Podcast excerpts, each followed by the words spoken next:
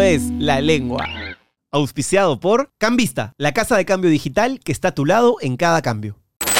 Cuando salí del closet, dejó de ser un poco un juego y empezó a volverse un poquito ya más tóxico el ambiente. Y yo me empecé a volver en mi respuesta también más agresivo. Y eso te empieza a envenenar. Y llegó un pico en el que yo ya dije, no, esto no me está haciendo bien a mí, para nada. De hecho, si tú me lo hubieras dicho en el momento en que lo sentiste, de repente yo no lo hubiera entendido. Tuve que, tuvo que pasar por mí. Y ahí dejé de hacerlo y aprendí una cosa bien importante que ahora es mi mantra en Twitter. Nuevo mantra.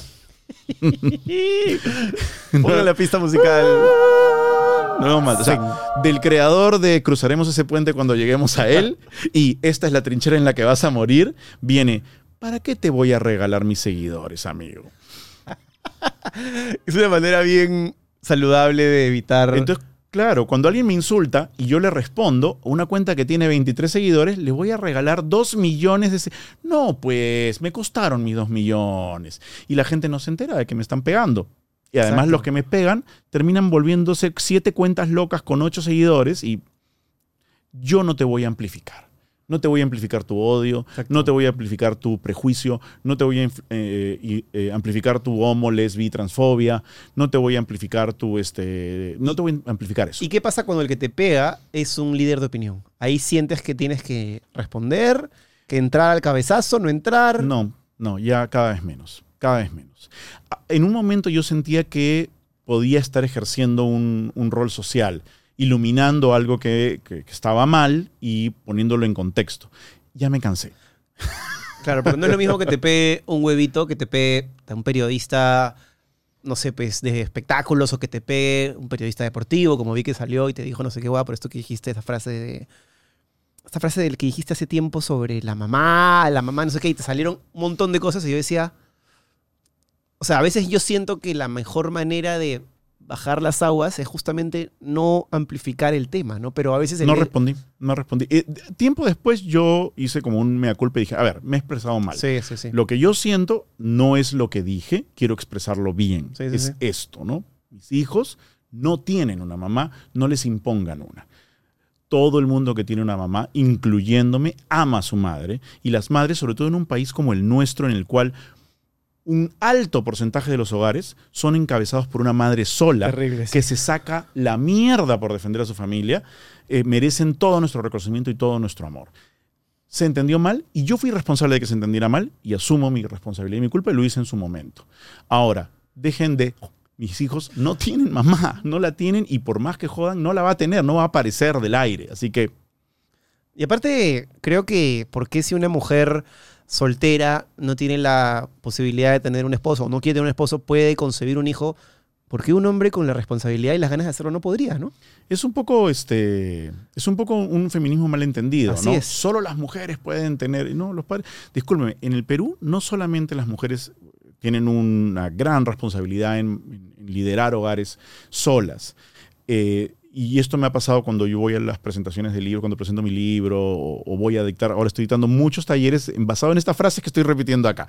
Entonces, este, Ah, sí. sí, ¿No? muchísimo. Y, y te sientas así como, como este, si fueras así. No, no, no, son muy Te, te divertidos. vistes de blanco. No, no, como tu amigo. Este, Cala, Ismael Cala. No, no, no. Son muy divertidos. Eh, digamos que tomo lo aprendido en la televisión de señal abierta para entretener a 500 personas y, y- y sacar un poquito de esta información. Y, y no solo, cuando pregunto, ¿quiénes tienen un hogar conformado por un papá y una mamá? Sólido, ¿no? Que se ha sostenido en el tiempo. Es, es poquísima la gente que levanta la mano. Luego vienen los de hogares que se han fragmentado. Luego vienen los que nunca conocieron al padre y tuvieron un hogar liderado por una madre valiente, empoderada, que merece toda nuestra admiración. Y luego vienen los otros, los criados por los tíos, Abuela. los criados por las abuelas o los abuelos porque la mamá se fue a trabajar afuera o lo que fuera o se quedaron solos, los criados, la señora de la quinta que cuida a los hijos de todas las demás Están señoras que tienen que irse a trabajar. Entonces te das cuenta que las familias son en una gran cantidad construidas y son igual de válidas y son igual de poderosas, igual de conmovedoras, igual eh, son, son un sostén y un apoyo psicológico, mental, social este, para todos los, los que forman parte de ellas, ¿no? Y hoy que eres padre, ¿te pasa que te reconoces en tu padre? Uf. Ay, Dios mío, ¿cuánto tiempo más tenemos acá? Acá tenemos tarjeta, hermano, para hablar hasta mañana. Tú te has dado cuenta, te tiene que haber pasado, que de repente te descubres a ti mismo haciendo cosas, no solamente de tu padre, sino de tu madre también, Muy pendejamente. todo el tiempo. Y me provoca autolapearme, pero a la vez volver a 30 años atrás y decir, darle ese conocimiento a ese mocoso puta pesado respondón, pero es imposible, o sea, no, no te lo da nada más que la experiencia, ¿no? Nada más, pues. Este, creo que no hay eh, mayor este, proceso, eh, no, no hay proceso que te ayude más a entender a tus viejos que ser, que ser papá o mamá, ¿no? Este, porque, pucha, te ves a ti mismo. Pero es que, y súbitamente te das cuenta que tú, ah, mi vieja hacía esto, ahora le entiendo, puta madre, claro. Pero pues. también te da la posibilidad de corregir muchos errores propios, creo, de una generación, que era la generación de los, vamos a decir, baby boomers, tal vez, que creo que tenían sus vicios y que nos han pasado a muchos de esos.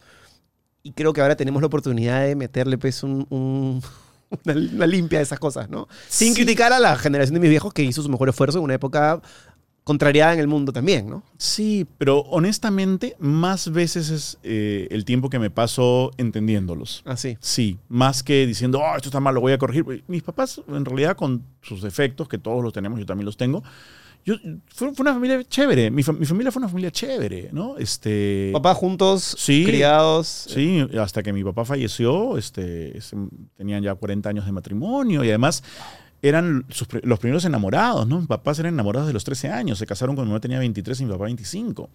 Y mi papá Mira. falleció a los 65, 40 años de casados, ¿no?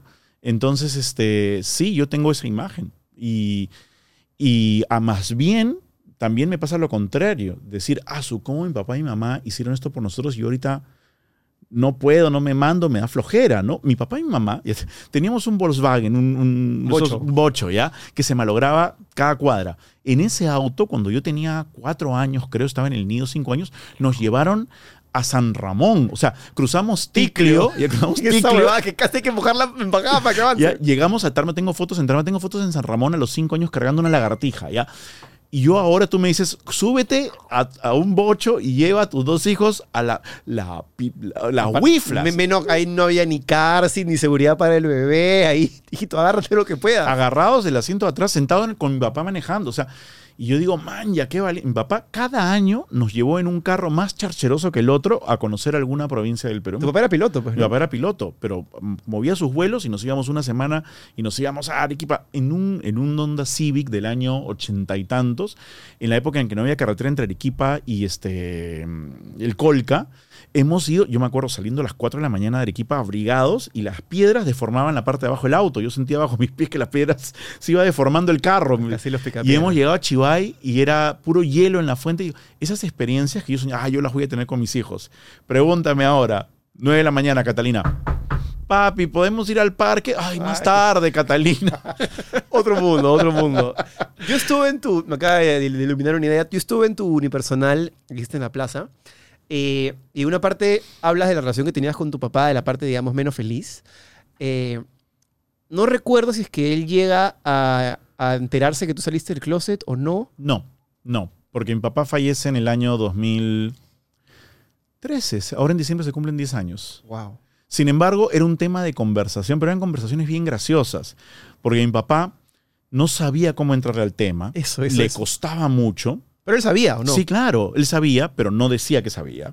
¿No? O si lo conversaba yo con mi mamá, de repente se paraba y si hubiese servía algo, ¿no? Había, era, era como una comedia farsesca un poco, ¿no? Y mi papá hacía cosas, y en el monólogo yo lo cuento, para tratar de hacer ver que estaba bien todo mientras no lo conversáramos, ¿no? Pero en sus comentarios, eh, sus comentarios eran pues tremendamente homofóbicos, eso, iba con la generación. Es una generación que no está criada para entender que su hijo vaya y le diga, papá, soy gay. O sea, el papá se siente, y lo, vemos en las películas, esta frase Sí. terrible de Hernán Romero en la película, creo que es este... Ma- este, la de Jaime Bailey. No se lo digas a nadie. No se lo digas a nadie. No la voy a repetir porque me parece nefasta, pero no deja de ser un humor incómodo. Mi hijo es gay, pero por lo menos es activo. No, no, no, es peor. Es esta de... Es esta de ¿Qué cosa hubiera tan preferido... horrible? ¡Ay, Dios mío, ya! Entonces, No. sí, por eso no lo quería decir. Eh, Yo no voy ahí, yo no. Pero es que así, es la- así es la frase de la película. Pon mi pito ahí. mejor. Pero a ese nivel, esa generación entendía la vida. Entonces, debe haber sido muy difícil para ti y para tu viejo entrar en ese mundo en el que además tú todavía no lo has declarado públicamente, no tienes la seguridad que tienes ahora, Yo me imagino esas conversaciones en la mesa deben haber sido pues, particulares, ¿no? Era, era un campo minado. Era un campo. Tú no sabías qué palabra iba a disparar. Además, yo me acuerdo. Lleno de eufemismos. Me acuerdo maravillosamente que yo me gané el sorteo del bungalow de Año Nuevo. ¿Sabes que En el Club Regatas hay una cantidad de bungalows y hay una cantidad asociada gigante. Entonces, los sorteos para las fechas clave, como el Año Nuevo, no los gana nunca nadie. Claro. ¿ya? Y yo, pues, me gané el sorteo. Entonces, estábamos en Navidad, toda mi familia del lado de mi mamá, mi tía Sari, con su marido, sus hijos, mi papá, mi mamá, mi hermana, todos. Y de repente todo el mundo comentando sus planes de Año Nuevo. Y yo, yo, yo voy a ir al regatas porque me gané el bungalow. Y hubo como un silencio. Y en medio del silencio dije, no hay maricón sin suerte. Ja, ja, ja, ja.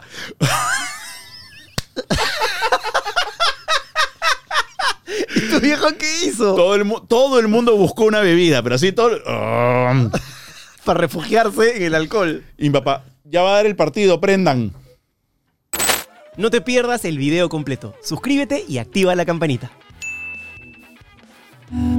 Esto es La Lengua, auspiciado por Cambista, Samsung.